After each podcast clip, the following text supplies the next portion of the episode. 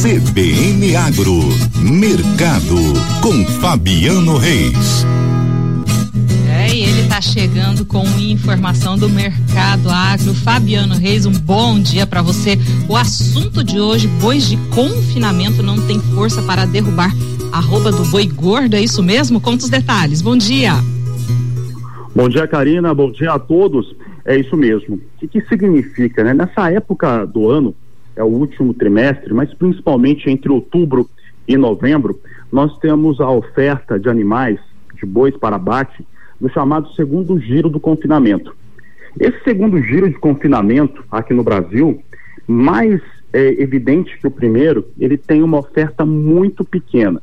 Havia uma expectativa, é, sempre tem uma expectativa inicial, de você ter um volume de animais é, confinados muito maior do que acaba acontecendo. É a, é a diferença entre a intenção de confinar e aquilo que foi confinado de fato.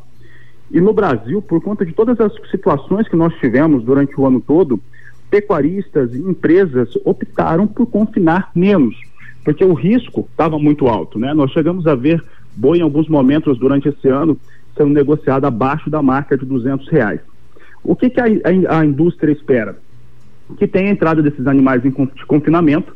Quando esses animais entram, eles conseguem formar melhor as suas escalas de trabalho, que é a escala de abate. Então, a gente sabe sempre quantos dias tem de abate, né, de trabalho garantido na indústria é, frigorífica. Aqui no Mato Grosso do Sul, esse, esses dias garantidos de trabalho estão em nove. É baixo, já foi até um pouquinho mais baixo.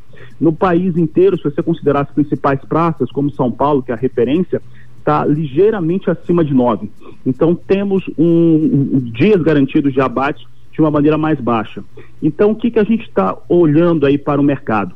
Esse, essa oferta de confinamento do segundo giro, diferente do que a gente já viu em outros momentos, essa não tem mesmo força para conseguir dar pressão negativa sobre a arroba do boi gordo.